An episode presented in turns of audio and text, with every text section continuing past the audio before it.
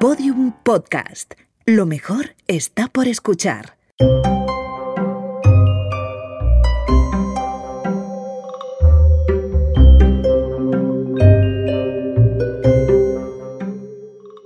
Volver. Episodio 4. Puedes ir quitándote la ropa que tienes empapada por la lluvia. Hoy vine a Santa Coloma de Gramenet, una de las ciudades del cinturón de Barcelona. Eva Moscoso, la protagonista de este cuarto episodio, me espera con el coche fuera de la parada del metro. Va a llevarme a su hermandad rociera y de fondo nos acompaña esta música. Te juro que ha sido maravilloso. ¿Quién es el grupo? Ay, perdón, me vas a matar. Parrita de mi alma, es parrita. La hermandad, donde se guarda todo el material y las fotos de la romería de cada año de la Virgen del Rocío, está en lo alto de una colina, con vistas al mar. Las vistas son maravillosas, ¿eh? De verdad, es impresionante. Hola, buen día. Hola. Buenos días. ¿Qué tal? Aquí a dar una vuelta, mirar. Eva tiene 44 años. Es trabajadora social y en sus tiempos libres no hay nada que la haga más feliz que venir a la hermandad. La cultura andaluza la tengo muy presente desde muy pequeña. Si tus padres son de Andalucía, en tu casa se vive comidas andaluzas. Yo bailo desde que tenía, desde que me podía menear, bailo un flamenco.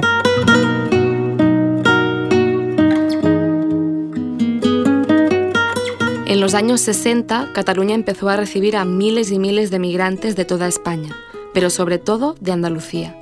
Cataluña era vista como una tierra de oportunidades, una tierra de acogida. Mis abuelos vinieron de Andalucía, pues cuando mis padres eran los dos muy pequeños, cada uno con su familia, vino, vino aquí a buscar trabajo y, bueno, pues a buscar un, labrar un futuro para sus hijos. Cataluña en aquella época se estaba industrializando, había mucho trabajo y allí en Andalucía era campo y poco más. Los abuelos de Eva venían de Fija, un pueblito de la provincia de Sevilla. Entonces ellos emigraron aquí pues para trabajar en fábricas porque el trabajo se estaba haciendo aquí en Cataluña. Vinieron a, a buscarse una vida mejor y a buscar trabajo y a alimentar a sus hijos. No hay un número preciso, pero se estima que cerca de un millón de andaluces vinieron a Cataluña entre los 60 y los 70.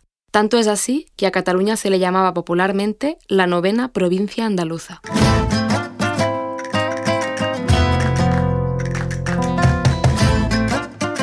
Pero es que en realidad en Cataluña, como había tanta inmigración de abajo, es que nos conocíamos todos. Es que el que no era de Ceja era de Herrera, el que no era de Herrera era de Córdoba, el que no, o sea, era había muchísimo. Muchos andaluces empezaron a instalarse en las ciudades de alrededor de Barcelona, en el Baix Llobregat, en l'Hospitalet, Cornellà. Su familia fue a Santa Coloma. Su padre empezó a trabajar en la Pegaso y su madre limpiando casas. Eva y su hermano nacieron aquí. Y en esos años la comunidad andaluza se empezó a hacer fuerte en su nueva tierra, Cataluña. Como que la gente lo ve como la tierra prometida, porque bueno, pues es- hay faena, ya te digo, es abierta, hay cultura, de toda clase de cultura conviven. Entonces es un sitio donde, donde a la gente apetece vivir.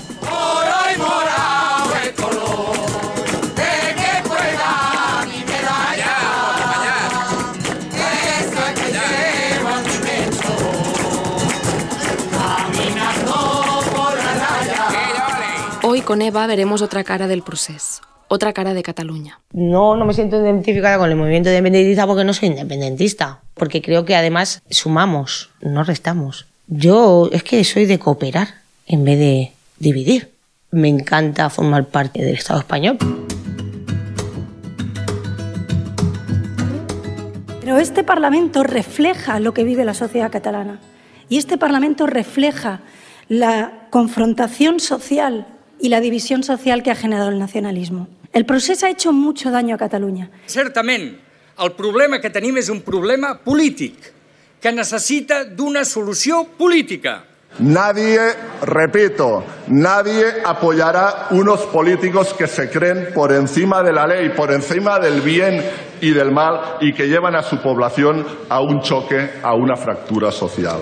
Eva no cree que se pueda hablar de fractura, pero Pero sí que es verdad que el problema político se ha vuelto un problema como social. Sí que es verdad que también conozco a personas que se han dejado de hablar por este tema. Ella dice que no lo ha sufrido en carne propia, que personalmente para ella todo sigue tranquilo, igual, pero sí que lo ha sentido en el movimiento cultural andaluz, en su entorno. A lo mejor sí se sienten un poco no comprendidos o a lo mejor no escuchados. Es difícil de explicar. Pues entendido, no lo sé, no sé si es en el folclore, ¿no? Porque también hay un movimiento en Cataluña muy potente de flamenco, por ejemplo. Cataluña huele a flamenco, Barcelona huele a flamenco por todos sus rincones. Eva no sabe cómo explicarlo porque los andaluces en Cataluña son mucho más que el flamenco. Sin ir más lejos, de 2006 a 2010 tuvimos un presidente de la Generalitat, José Montilla, del Partido Socialista, que nació en la provincia de Córdoba. Lo que dice Eva es como si de algún modo, desde que el gobierno catalán tomó el rumbo independentista... No es que no se nos dé importancia, porque sí la tenemos, porque somos fuertes, porque seguimos haciendo muchas cosas. Pero... A lo mejor no es que no nos entiendan, tampoco nos han parado mucho a entendernos, pero a lo mejor consideran que no somos necesarios.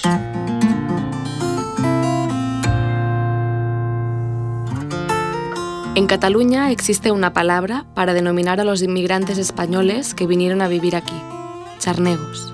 Es una palabra que originalmente se refería a una raza de perros. Según la Real Academia Española, charnego es un término despectivo para describir a un inmigrante en Cataluña procedente de una región española de habla no catalana. En el diccionario catalán se describe también como una persona hija de una persona catalana y una no catalana. Y de otro modo, abro comillas, persona de lengua castellana residente en Cataluña y no adaptada lingüísticamente a su nuevo país. Charnego o charnega. Muchos han tenido que oírlo durante años. Yo nunca me he sentido que no fuera de aquí. Yo me siento muy catalana. Y de hecho tú hablas perfecto catalán. Bueno, perfecto, perfecto. Tengo como un eje ahí que se me va de vez en cuando. Sí, pero sí, sí, puedo. Yo hablo las dos lenguas. Hablo catalán y hablo castellano. Las nuevas generaciones de catalanes, hijos o nietos de migrantes andaluces, escapan del cliché que muchas veces se puede tener de ellos. Porque sí, a Eva le encanta bailar flamenco o juntarse con su hermana rociera, pero si vamos a los clichés del otro lado, también le gusta esto.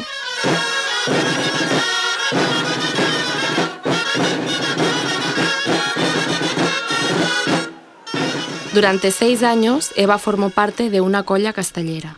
Estuvo hombro con hombro ayudando a levantar los famosos castillos humanos, orgullo catalán y patrimonio de la humanidad. Yo soy una cobarde y cuando me intentaron subir al pilar y vi de lo alto que estaba, dije, venga, venga, venga, venga. Entonces yo era closa, que son los que ayudamos abajo a ayudar a que el castillo aguante. Estaba Fen Piña, como se dice en lenguaje castellé, sumando esfuerzos para juntos levantar la torre. Me encantó.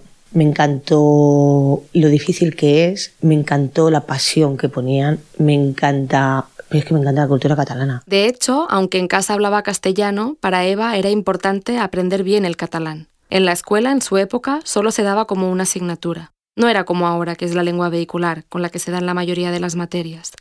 Así que de más mayor se apuntó a clases particulares. Sí que reconozco que me hubiese gustado que me hubiese metido un poquito más de caña, porque hubo unos años que a mí me daba vergüenza hablarlo, pero por mí, ¿eh? no porque nadie, sino porque mi pronunciación, sí que es verdad que como yo soy RQR, pues me apunté a catalán. El catalán no lo usa con sus amigos ni con su familia. A veces lo habla con algunos conocidos y a veces durante su horario laboral, como trabajadora social en Barcelona. Pero hay algo que reconoce que le molesta. O me hablas a catalán o que no me bajo del burro. Yo, a mí no me ha pasado, pero sí que conozco a personas trabajando de cara al público que en catalán, catalán. No, vamos a entenderlo. Si tú me entiendes y yo te entiendo, ¿qué más da?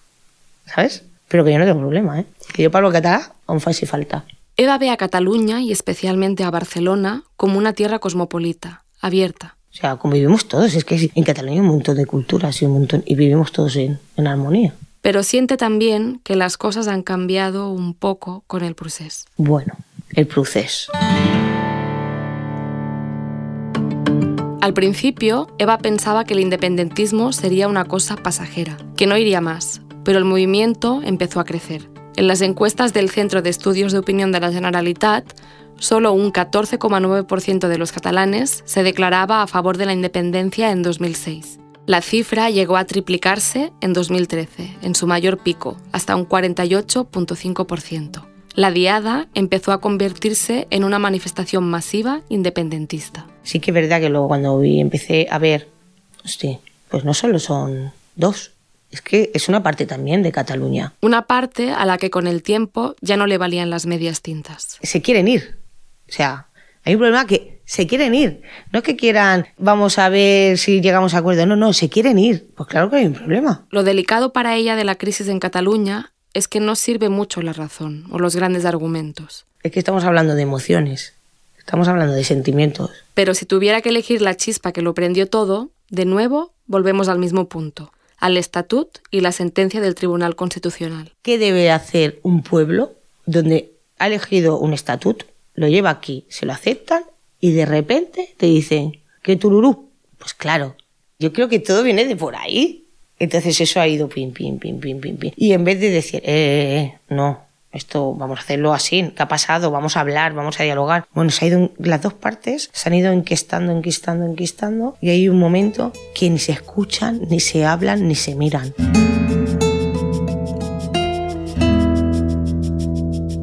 Aunque pensando en los motivos que empujaron la ola independentista, parte de su génesis, a Eva también le viene a la memoria este momento que mucha gente quizás ya no recuerda.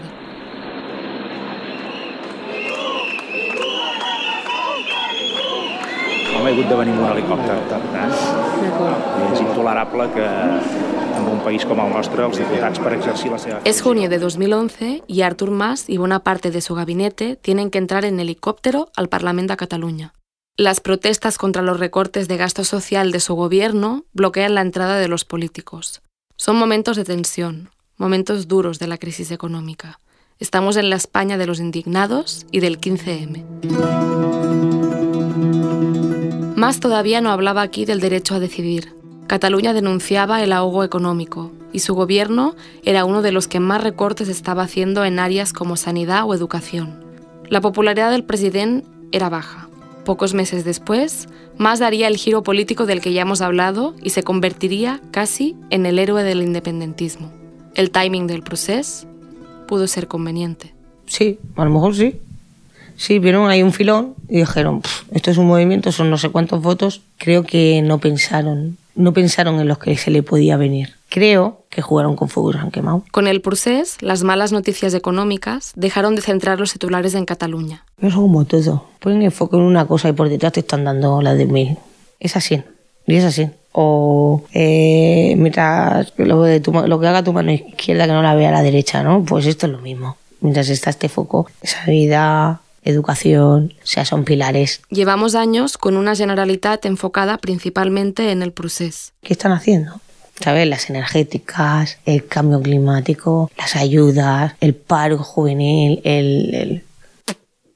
Pues como todo. Sin mayoría en el Parlamento, la Generalitat ha sido incapaz de aprobar unos presupuestos desde 2017. Se han prorrogado durante dos años consecutivos. Señor Torra, ¿cree usted que su gobierno y los anteriores gobiernos de la Generalitat han priorizado correctamente los recursos públicos para solucionar los problemas sociales de los catalanes? Parlem de manca de compromís suficient en l'esforç per reduir les llistes d'espera. Parlem de mancances en infraestructures i en transport públic. La societat catalana mereix un govern que realment governi, que ho faci bé i que doti d'estabilitat a l'acció política. I el seu govern, senyor president, creiem que no ho fa. A mucha gente que el procés domine el discurso político del gobierno catalán no solo les cansa, les inquieta. Supongo que seguirán trabajando, ¿eh? Y tal, pero bueno, si tú estás pintando una puerta, no puedes estar a la misma vez limpiando una ventana. Pues ahí está. ¿Y eso como ciudadana te preocupa? Pues claro. O sea, me preocupa que en realidad las necesidades del pueblo importan muy poco. A nadie. Eva lo sabe bien porque es trabajadora social y es un área especialmente sensible. Menos mal que tenemos los ayuntamientos, ¿eh? Porque los ayuntamientos, ese gran que siempre tal, los ayuntamientos lo que hacen a nivel de cada pueblecito, ellos siguen trabajando, ¿eh? Por mucho que esté lo de la independencia por, por ahí, por ahí, por ellos siguen trabajando. A las ciudades del área metropolitana de Barcelona se les suele llamar el cinturón rojo o más recientemente también el cinturón naranja. La mayoría de sus alcaldes actualmente son del Partido Socialista, aunque Ciudadanos ha sacado muy buenos números aquí en las elecciones catalanas y españolas. Eva es unionista, pero respeta el sentimiento de los independentistas. Hay dos factores clave para su tranquilidad. El primero, a su modo de ver, es el tamaño del independentismo. No es una mayoría. No es una mayoría. Pero sí que te digo que son más escandalosos. Se les ve, se les oye, se les escucha. porque lo necesitan y porque se sienten necesario. El segundo, No se puede hacer porque estamos blindados, porque tenemos un Estado y una Constitución. Es que no hay más. Que bueno, que ya la moto, que se la cumple otro, es que no se puede. Que ellos sientan que es así, vale, pero ¿y luego qué van a hacer contra las instituciones? Es que no se puede. más allá de la Constitución, para Eva, una Cataluña independiente no sería mejor. En cuanto hablas de números, ¡uy! ¡puf! Cambiamos de conversación. O sea, es así. El problema es que yo los escucho, ellos me escuchan, ni, ni yo los voy a convencer. Es que yo no pretendo convencer a nadie tampoco de que cambien. Es que no, no nos toca. Se ha hablado a veces de una mayoría silenciosa no independentista en Cataluña. Eva cree que los catalanes unionistas no alzan tanto la voz porque no les hace falta. No necesitamos expresarnos, ¿sabes? Porque nosotros seguimos formando parte de España. Hagan lo que hagan, firme lo que firme, ¿sabes? Entonces tampoco es algo que necesitemos exteriorizar. No tengo que luchar. ¿Por qué voy a luchar? ¿Por qué lucho? Si yo pertenezco a, a España, si Cataluña seguimos, ¿por qué lucho? Yo no lucho por nada. O sea, no tengo que salir a la calle a luchar por nada, porque estoy donde quiero estar. Su silencio, dice, no tiene nada que ver con una autocensura. Te digo una cosa, y si tienen que salir, que salgan. Lo que sí me molesta es que a lo mejor, bueno, no, no lo voy a decir, corta. Hubo un momento donde Eva sí sintió que debía hacer oír su voz. Fue después del referéndum del 1 de octubre de 2017.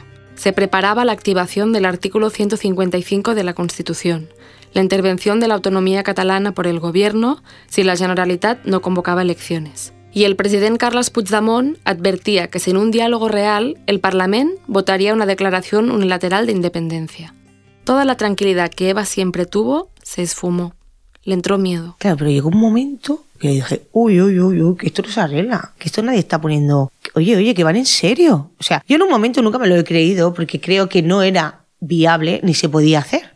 Pero claro, que viene el lobo, que viene el lobo, que está viniendo. Creía que la cosa se iba a arreglar políticamente, pero de repente vio claro que venía el choque de trenes. Eh, se están tirando farol. Hablarán, ¿sabes? Esto es como una partida de póker se están tirando faroles. Pero hubo un momento que dije que no, que no iba, que este no va de farol, ni aquel tampoco. Así que salió a la calle, a manifestarse por la unidad de España. Porque, eh, eh, eh, espérate, espérate, que hasta ahora no te he dicho nada porque no era necesario salir, pero eh, que estoy aquí.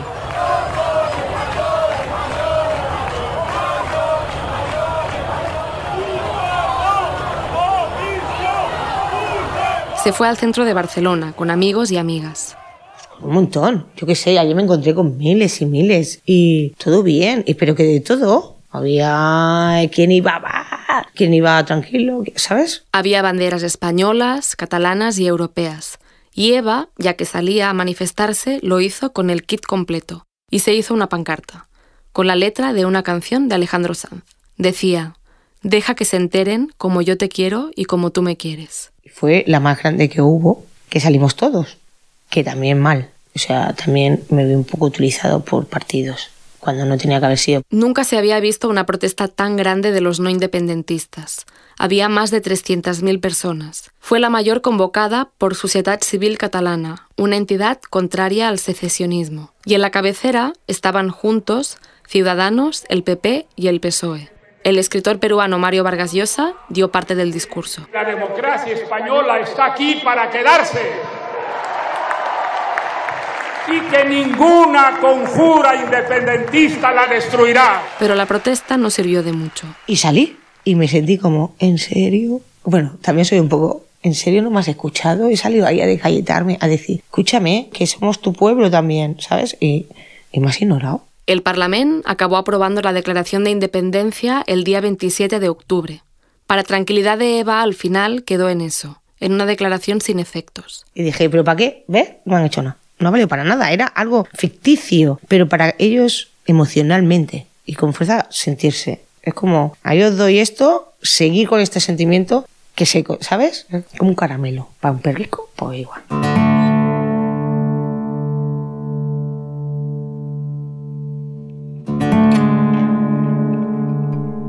Iniciar las sesiones del juicio oral correspondientes a la causa especial número 20907 del año 2017. El 12 de febrero de 2019 empieza el juicio del procés en el Tribunal Supremo. Lo preside Manuel Marchena. Medios de todo el mundo cubren el inicio y subrayan que será un juicio histórico, que abordará la crisis más grave vivida en España desde la dictadura de Franco. Se encuentran privados de libertad los procesados Oriol Junqueras, Raúl Romeva, Joaquín Ford, Jordi Turul, Josep Rull, Dolors Bassa, Jordi Sánchez, Jordi Cuixart y Carme Forcadell. Se encuentran. En el banquillo de los acusados, 12 líderes independentistas. Algunos llevan más de un año en prisión preventiva. La mayoría son exconsejeros de la Generalitat, pero también hay una expresidenta del Parlament y dos dirigentes de entidades independentistas, Jordi Sánchez y Jordi Cuixart. Organizaciones como Amnistía Internacional piden la libertad inmediata de los Jordis, al considerar que como activistas, miembros de la sociedad civil, se vulneró su derecho a la libertad de expresión. El gran ausente del juicio es el expresidente Puigdemont, que huyó a Bélgica. Principalmente se les acusa de rebelión, sedición y desobediencia por la celebración del referéndum del 1 de octubre.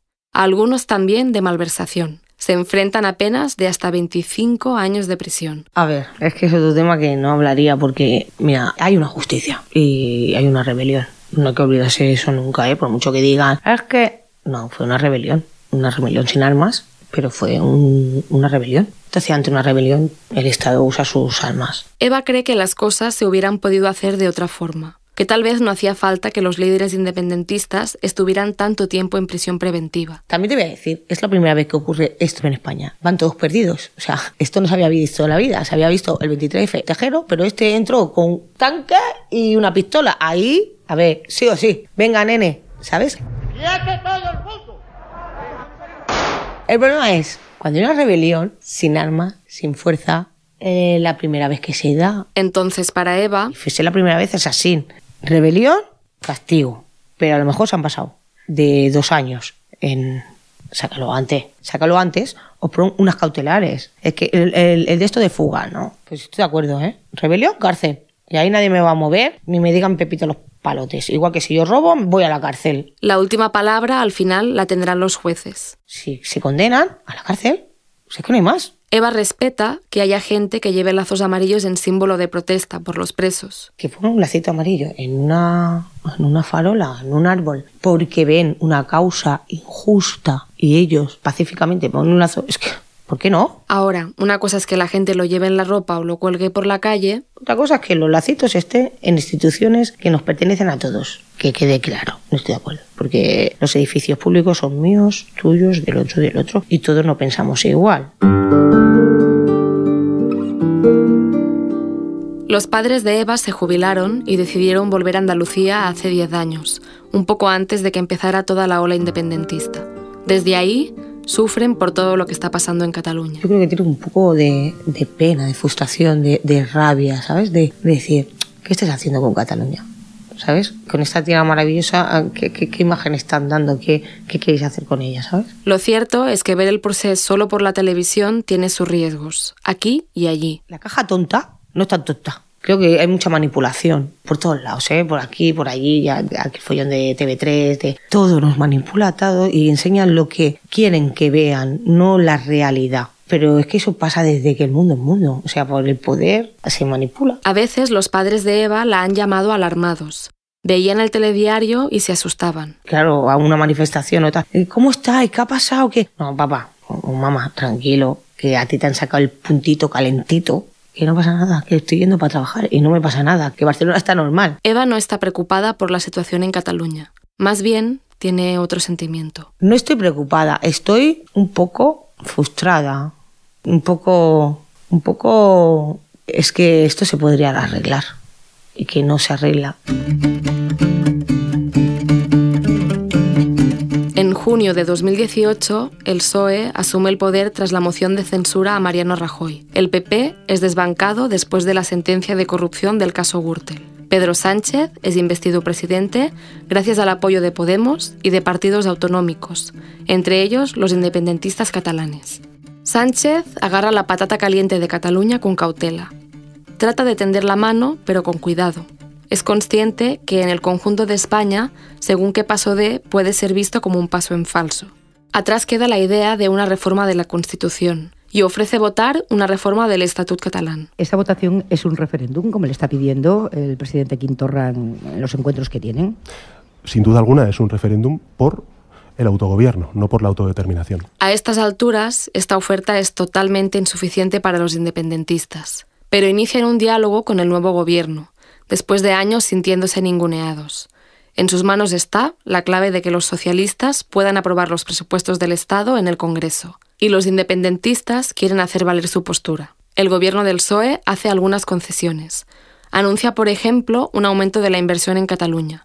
La situación es incómoda para ambos, pero al mismo tiempo una oportunidad.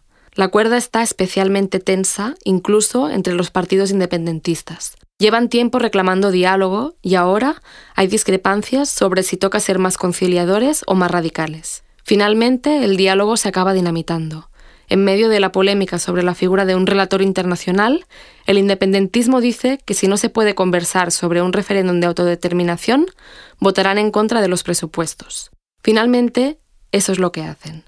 Y abocan a España a nuevas elecciones. President Sánchez, nosaltres, al poble de Catalunya, li retirem el suport i li diem que no votarem els pressupostos.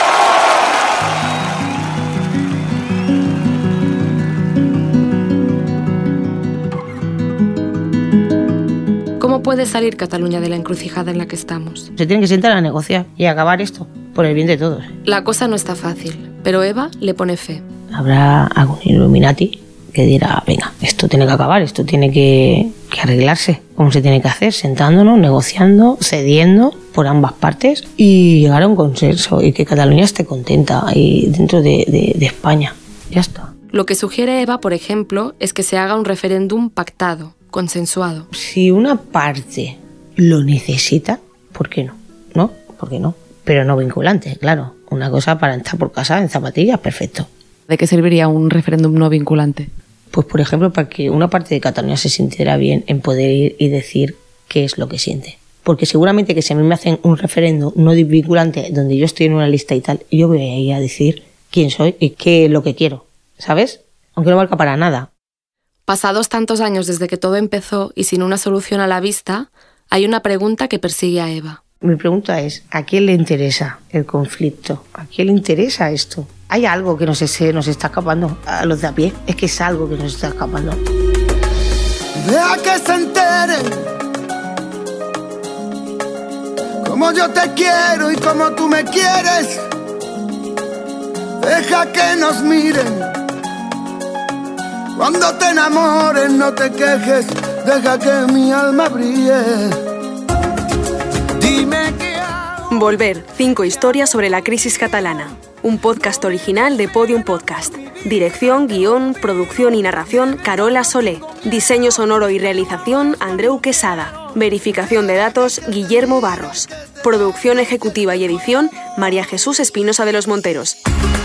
tú eres una necesidad. Todos los episodios en podiumpodcast.com, en nuestra aplicación y en los canales de Spotify, iTunes, Evox y Google Podcast.